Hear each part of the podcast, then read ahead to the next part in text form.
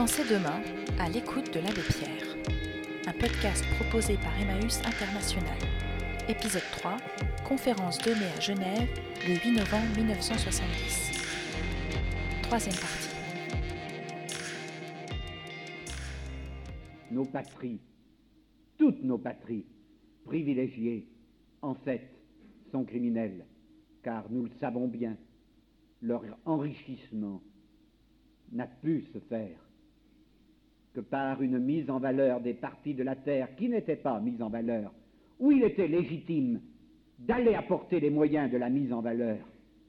Mais tout notre enrichissement, nous le savons bien, tout au cours spécialement du XIXe siècle, du XXe, c'est fait chez vous, comme dans ma patrie, comme dans toutes celles qui sont puissamment industrialisées, par une mise en valeur de la terre des autres, bien sûr en faisant des routes, des écoles, des dispensaires et des tas de choses qui ne sont pas rien, mais une mise en valeur qu'il faut avoir le courage de le reconnaître a été faite en fonction des besoins du plus grand, du plus rapide enrichissement de nos industries et secondairement du bien des populations locales.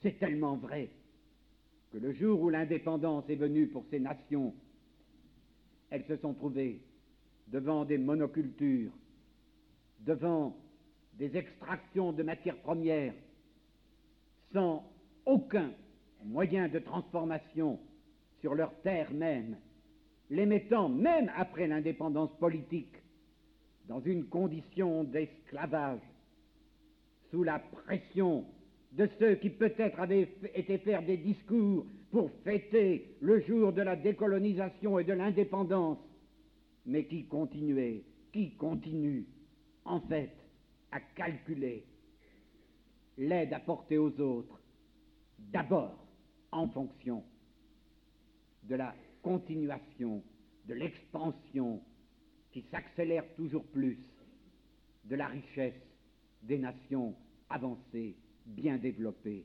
Et quand je dis cela, prenons garde. Parmi vous, je le pense, il y a des militants de toute situation sociale. Il y en a qui sont dans les responsabilités patronales. Et il y en a, je le pense, qui sont dans les responsabilités ouvrières, syndicales. Mais ayons le courage de regarder les choses dans leur plénitude. Lorsque, pratiquement à échoué, la grande conférence de Delhi il y a près de deux années. L'échec de ces négociations qui cherchaient à avancer vers un juste prix pour les matières premières provenant des pays qui n'ont pas d'autres moyens d'exportation. Cette conférence qui cherchait une stabilisation des cours des produits agricoles de base, du cacao, du café, du riz, du coton. Cette conférence a échoué. Pas simplement par la fermeture d'esprit du monde capitaliste, mais, et c'est bien compréhensible, par une sorte de complicité des économistes et il y en a dans le monde ouvrier aujourd'hui tout autant qu'au patronat, des économistes présents dans cette conférence et qui représentaient les intérêts, bien sûr, très graves, des grandes centrales syndicales ouvrières des pays développés. Et bien sûr, ces économistes et ces responsables des grandes centrales syndicales de nos pays sont parfaitement conscients de ce que des bouleversements économiques considérables se produirait très vite dans la mécanique économique, l'équilibre fragile de la condition ouvrière de nos pays industrialisés, si brutalement se trouvait enfin donné le juste prix pour les matières premières avec lesquelles ces industries travaillent. Qu'est-ce que c'est le juste prix? Jusqu'à présent, monstrueusement, hypocritement, on a appelé juste prix celui qui résultait de l'offre et de la demande. Et avec cela, les peuples pauvres crevaient. Qu'est-ce que c'est le juste prix? Le juste prix, c'est celui qui, pour un produit utile, véritablement utile, Le seul vrai juste prix, c'est celui qui permet à ceux qui extraient, qui produisent ce produit, de vivre avec une condition véritablement humaine. C'est ça le juste prix. Et tout le reste n'est en fait qu'une brutalité de gangster qui prétend avec des bonnes manières et avec des belles paroles, qui prétend négocier à égalité, librement, mais en fait en tenant à la gorge l'autre. Je me rappelle, un jour j'étais au Chili, reçu par le président de la République de l'époque. C'était le président Alessandri, le président représentant la droite traditionnelle. C'était d'ailleurs un industriel ouvert, ce n'était absolument pas le, représentant du capitalisme fermé, tout à fait traditionnel et qui n'aurait changé en rien. C'était un homme intelligent et ouvert. Cet homme qui a été l'un des concurrents du président qui vient d'accéder au pouvoir légalement par voie électorale pour la première fois au monde, sauf ce qui était arrivé au Kerala, mais ce n'était qu'un État dans une fédération. Là, c'est une nation indépendante qui voit arriver un homme de cette opinion politique au pouvoir par la voie électorale. Mais le président Alessandri, cet homme de droite, dans cette conversation avec lui il y a sept ans ou huit ans, me dit la situation de la liberté du Chili, la voici.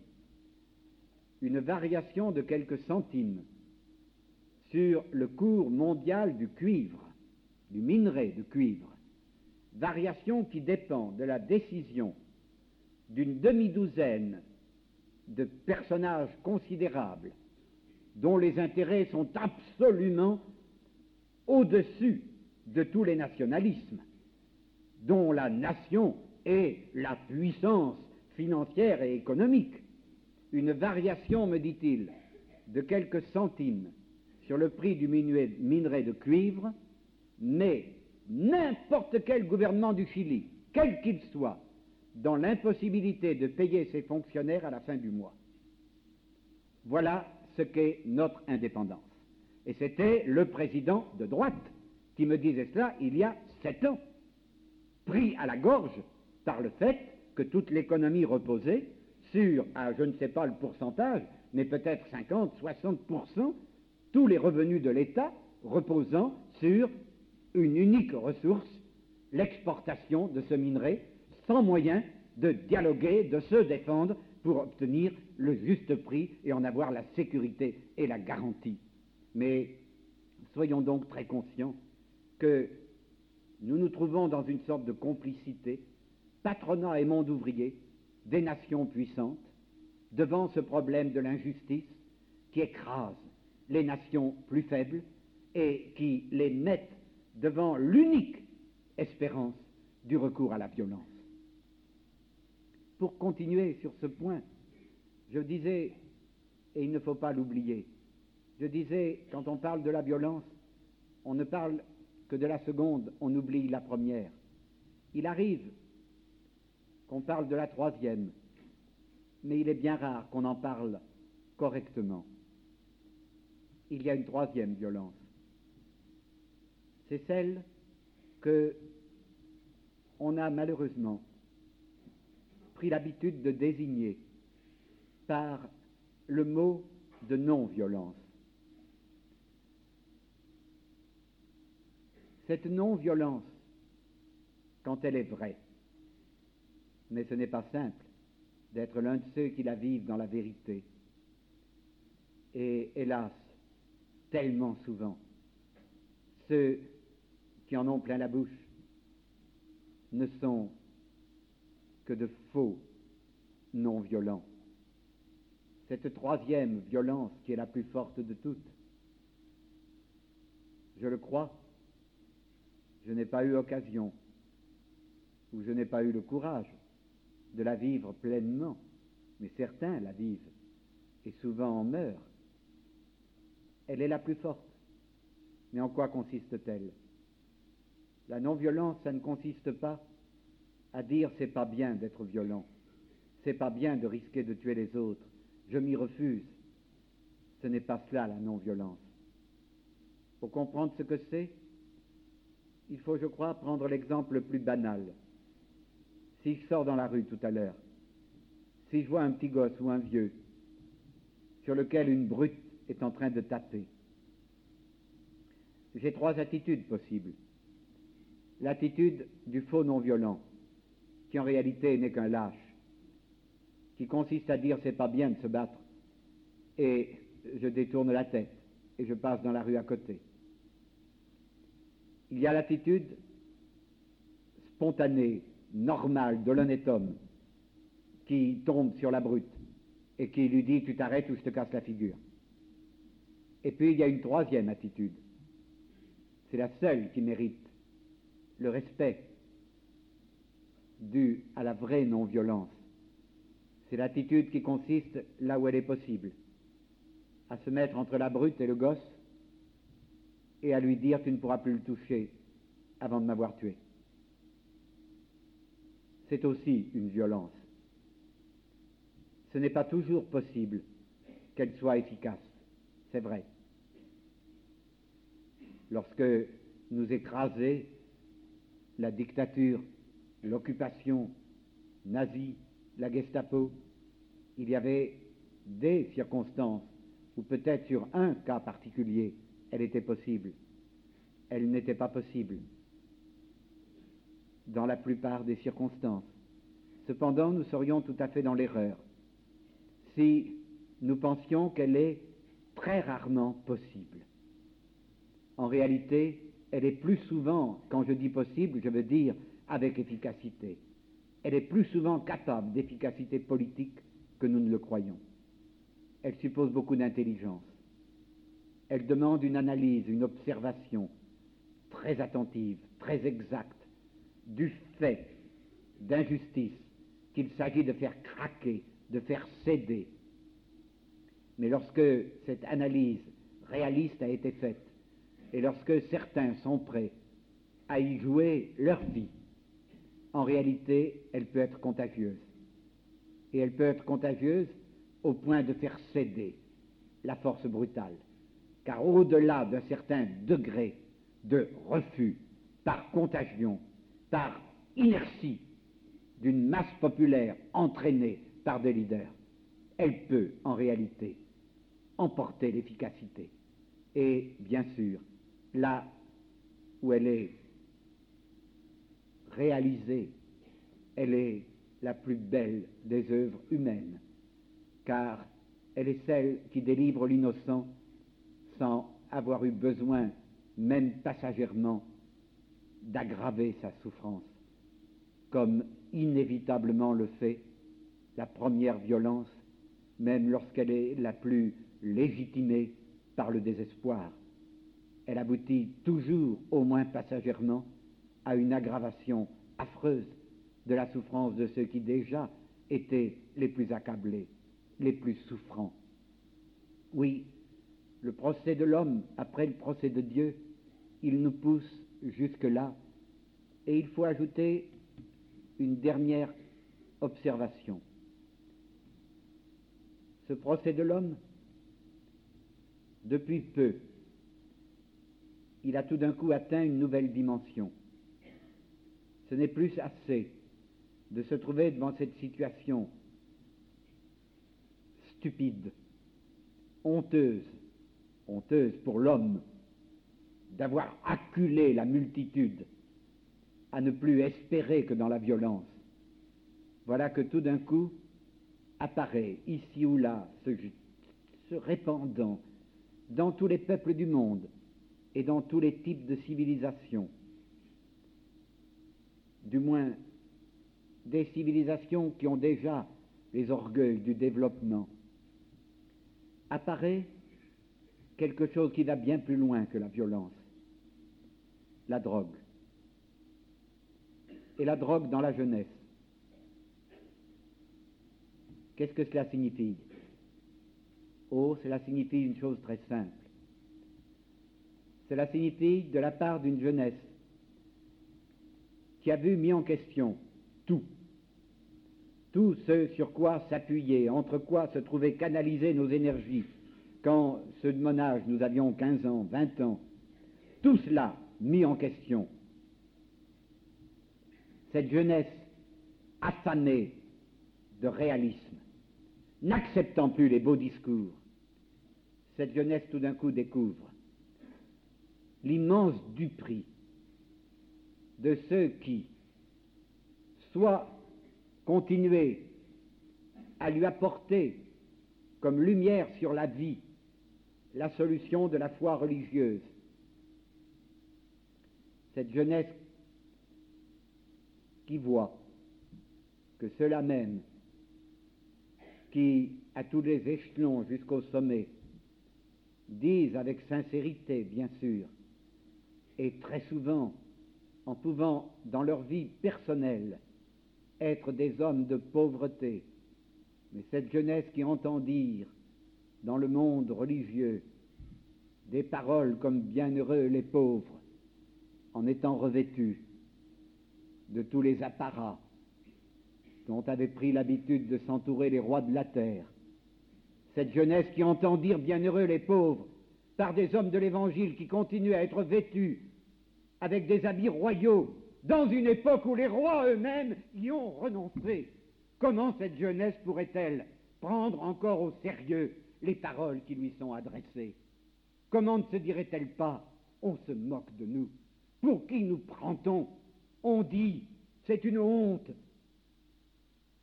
C'est une honte pour les gouvernements d'avoir des dépenses de prestige pendant qu'il y a la misère des bidonvilles.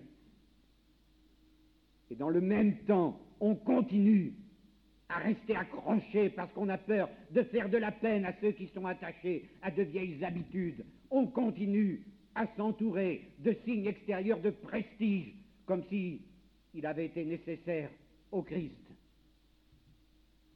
d'aller festoyer à la table d'Hérode ou de Pilate. Comment la jeunesse croirait-elle à cette lumière qu'on veut lui offrir pour trouver son chemin dans l'énigme de la vie. Mais la même jeunesse, dans le même temps, où elle ne peut plus supporter cette contradiction, dans le même temps, elle découvre l'immense duperie de ceux qui croyaient avoir apporté une autre lumière. Si Dieu n'existe pas, si le procès de l'Éternel aboutit à dire ce n'est pas possible que l'Éternel soit amour, puisque sa puissance n'intervient pas. Et s'il n'est pas amour, ou s'il n'est pas puissant, il n'est pas. Mais voilà que, après avoir raisonné ainsi, on prétendait avoir apporté une autre lumière qui puisse être satisfaisante, en disant l'univers n'est qu'évolution. Oui, c'est vrai, il est évolution, il est en chemin, mais on prétendait, il n'est que évolution. Il n'est que devenir absolu, infini, sans commencement ni fin. Et voilà que la jeunesse d'aujourd'hui sourit devant cette prétendue philosophie, hausse les épaules et dit pour qui me prends-tu? Si c'est ainsi, si l'univers n'est que devenir, d'un devenir déjà infini dans ses évolutions passées, mais alors, tous les possibles dans cet infini des évolutions passées se sont déjà réalisés. Qu'est-ce que tu viens me demander de me donner de la peine, de faire des efforts, d'accomplir des sacrifices pour des lendemains qui chantent, voulant me faire croire que ce que l'infini de l'évolution passée n'a pas été fichu de réaliser, mes petits efforts vont permettre de l'accomplir dans l'infini d'une évolution future, sans fin, sans but. Quelle absurdité. Et alors, placée devant ce néant, toute une jeunesse, lorsqu'elle nous entend dire, comme je le fais ce soir, lorsqu'elle nous entend dire, prenons conscience de ce que l'humanité est au bord de l'anéantissement. Mais toute cette jeunesse hausse les épaules et dit, et pourquoi pas l'anéantissement? Quel motif me proposes-tu qui véritablement vaille que je veuille que ça dure. Et que ça dure pour indéfiniment continuer ainsi. Ne jetons pas la pierre. Récemment, j'entendais quelqu'un dire, on parle tout le temps des problèmes de la jeunesse, ça n'existe pas. Il n'y a que des problèmes d'adultes. Le problème de l'incapacité de ceux qui précèdent de mettre devant ceux qui suivent, devant ceux qui viennent, une lumière, de transmettre une lumière vraie, valable. C'est vrai. Mais cette lumière, est-ce qu'elle existe? Je vous dirai tout simplement que je le crois. Mais quelle lumière? Je pense, il faudrait dire, je, je vis, j'essaye de vivre.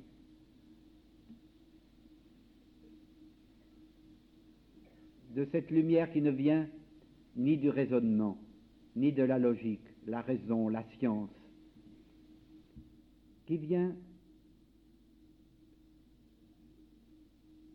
de quelque chose d'expérimenté, de vécu, et que l'on découvre le jour où ça arrive dans toutes les vies. Mais il suffit d'y être bien attentif et de ne pas l'oublier. C'est quelque chose qui est au-delà de la raison, au-delà de l'analyse scientifique, qui ne les contredit pas, mais qui va là où ils ne peuvent pénétrer. C'est quelque chose qui tout d'un coup est une lumière éblouissante, renversant tout, qui apparaît le jour où, un peu sérieusement, on s'est laissé entraîner, comme euh, par un mouvement instinctif venant du plus profond de soi, on s'est laissé entraîner à s'oublier. Je veux dire, à se donner du mal pour que d'autres aient moins de mal, à se donner de la peine pour que d'autres aient moins de peine, et où soudain, au plus profond, plus intime de soi, une espèce de joie, une espèce de certitude, une espèce de lumière, totalement chose nouvelle, jaillit. Quelque chose d'incommunicable. Pourquoi il n'y a pas de mots? Absolument, littéralement ineffable, mais quelque chose dont on peut dialoguer rien qu'en se regardant entre deux qui l'ont vécu. Il m'arrive que de mes compagnons, c'est arrivé il y a trois ou quatre jours, on venait de déménager, ça avait été très pénible, avec une poignée de nos chiffonniers venus d'Orléans et de Paris. Il avait fallu descendre des tas de choses dans les étages et puis aller pour aider, les remonter loin dans une autre maison pour remeubler. Ça avait duré tout le jour et je croise dans l'escalier le soir un de mes compagnons, un de nos bien anciens. Il n'est pas fort de santé. Et on se croise, je remontais, il descendait. Il m'arrête, il me regarde et il me dit, Père, comme je suis content de ma journée. Quand cela se produit, je dis à mes compagnons, il arrive que tu te demandes, la vie à quoi ça sert Qu'est-ce qu'on fait sur la terre Dieu, qu'est-ce que ça veut dire alors je dis, regarde, je ne peux pas te donner beaucoup d'explications, mais souviens-toi, ces moments, ces moments où tout d'un coup, cette espèce de joie, qui ne ressemble à aucune autre, tu l'as goûtée. À ce moment-là, tu viens de recevoir ce que, en toute vérité, il faut appeler le don de la sagesse. La sagesse, ça ne veut pas dire être sage, euh, bien se conduire, ne pas faire de mal, de bêtises, ça, ça pourra être la conséquence de la sagesse. Qu'est-ce que c'est la sagesse? La sagesse, le mot veut dire s'appairer, savourer. La sagesse, c'est quelque chose qui tout d'un coup jaillit en nous et qui fait que brusquement on découvre comme c'est bon d'aimer, bon plus que tout. On n'a pas de mots, mais on le sait. Et voilà que le jour où on a goûté cela, et où on a voulu le goûter encore, et où petit à petit on essaye de faire que sa vie s'organise en fonction de ça, et où on veut la justice, parce que on sait que l'amour passe par la justice, et puis va au-delà. Alors voilà qu'un beau jour, et le procès de l'homme, et le procès de Dieu tout d'un coup éclatent, apparaissent tout autres. On découvre tout d'un coup que la vie n'est pas absurde, que la paix n'est pas impossible, que lutter, ça ne mène pas à rien. Parce que le jour où on a accumulé au-dedans de soi l'expérience de cette joie, tout d'un coup, comme dans un éblouissement, on découvre que, mais non, ce n'est pas vrai, que comme le disait l'étudiant suédois que je citais tout à l'heure, l'Éternel est tout-puissant, incapable.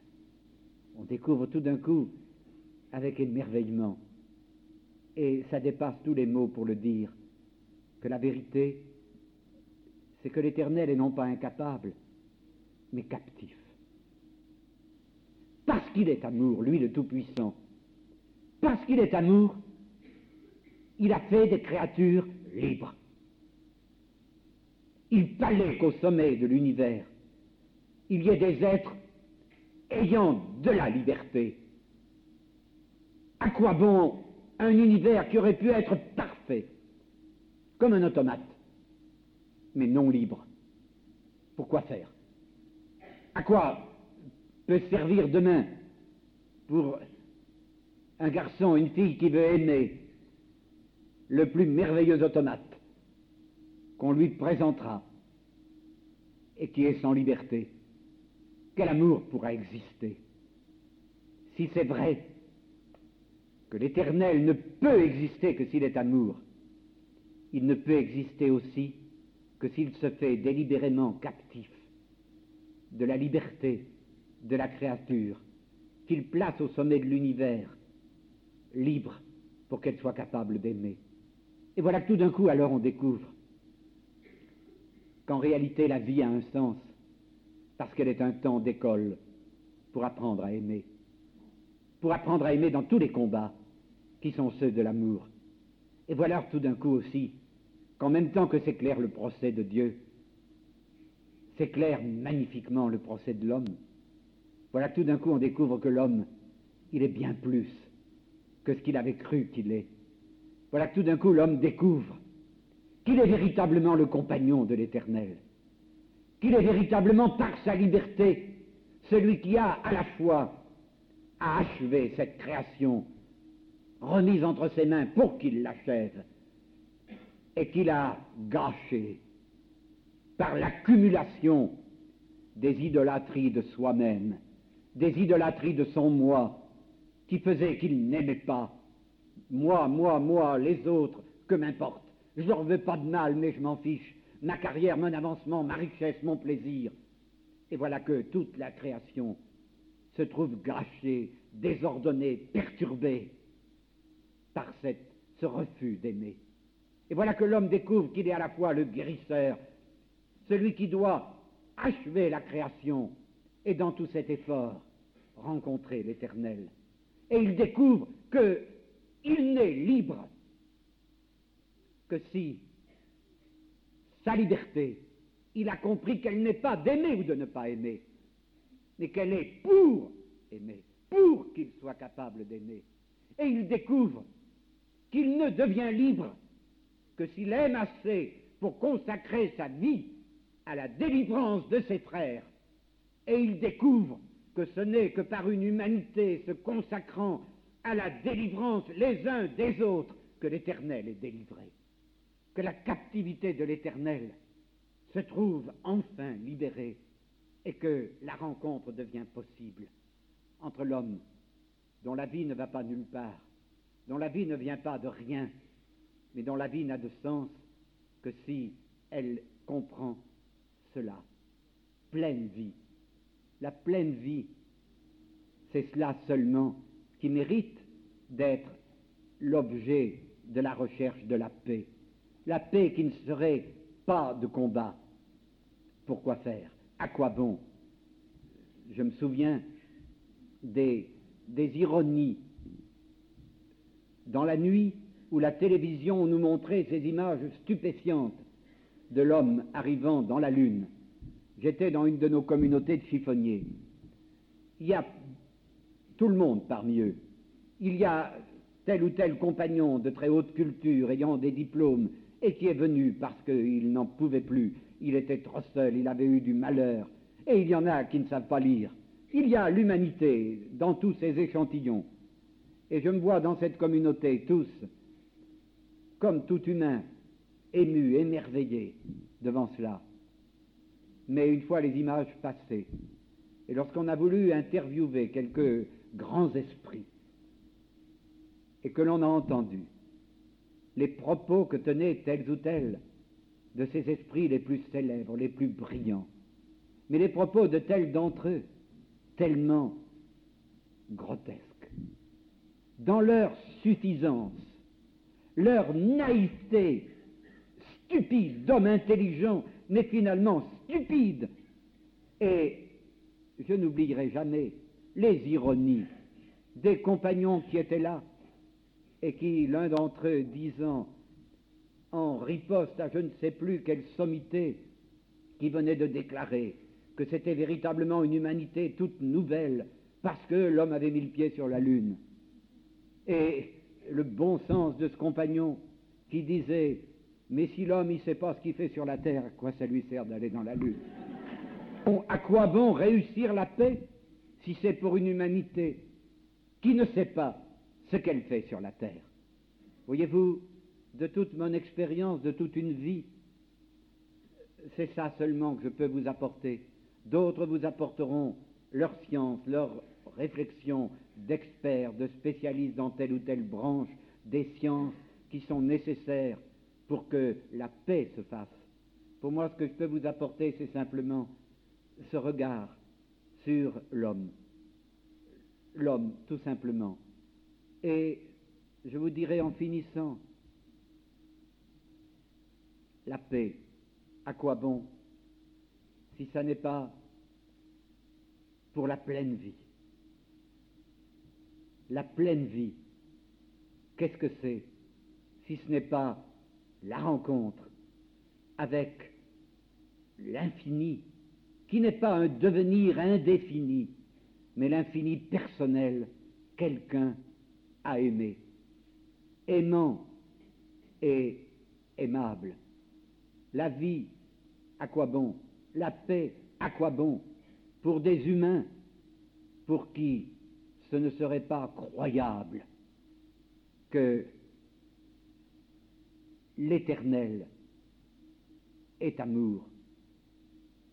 Un mot que je répète souvent depuis quelque temps, quand m'adressant à ceux qui sont croyants, c'est de leur dire, dans notre temps, à quoi bon être croyant? Ce qui importe, ce sur quoi portera le jugement, le jugement de nos frères les hommes, le jugement des pauvres, des souffrants, de tous ceux de la misère, et le jugement de l'Éternel. Ça ne sera pas un jugement qui nous demandera As-tu été croyant?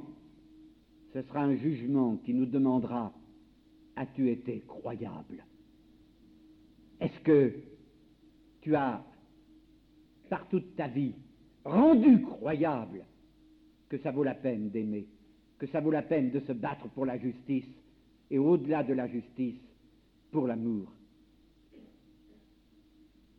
D'autres vous aideront à savoir d'autres choses.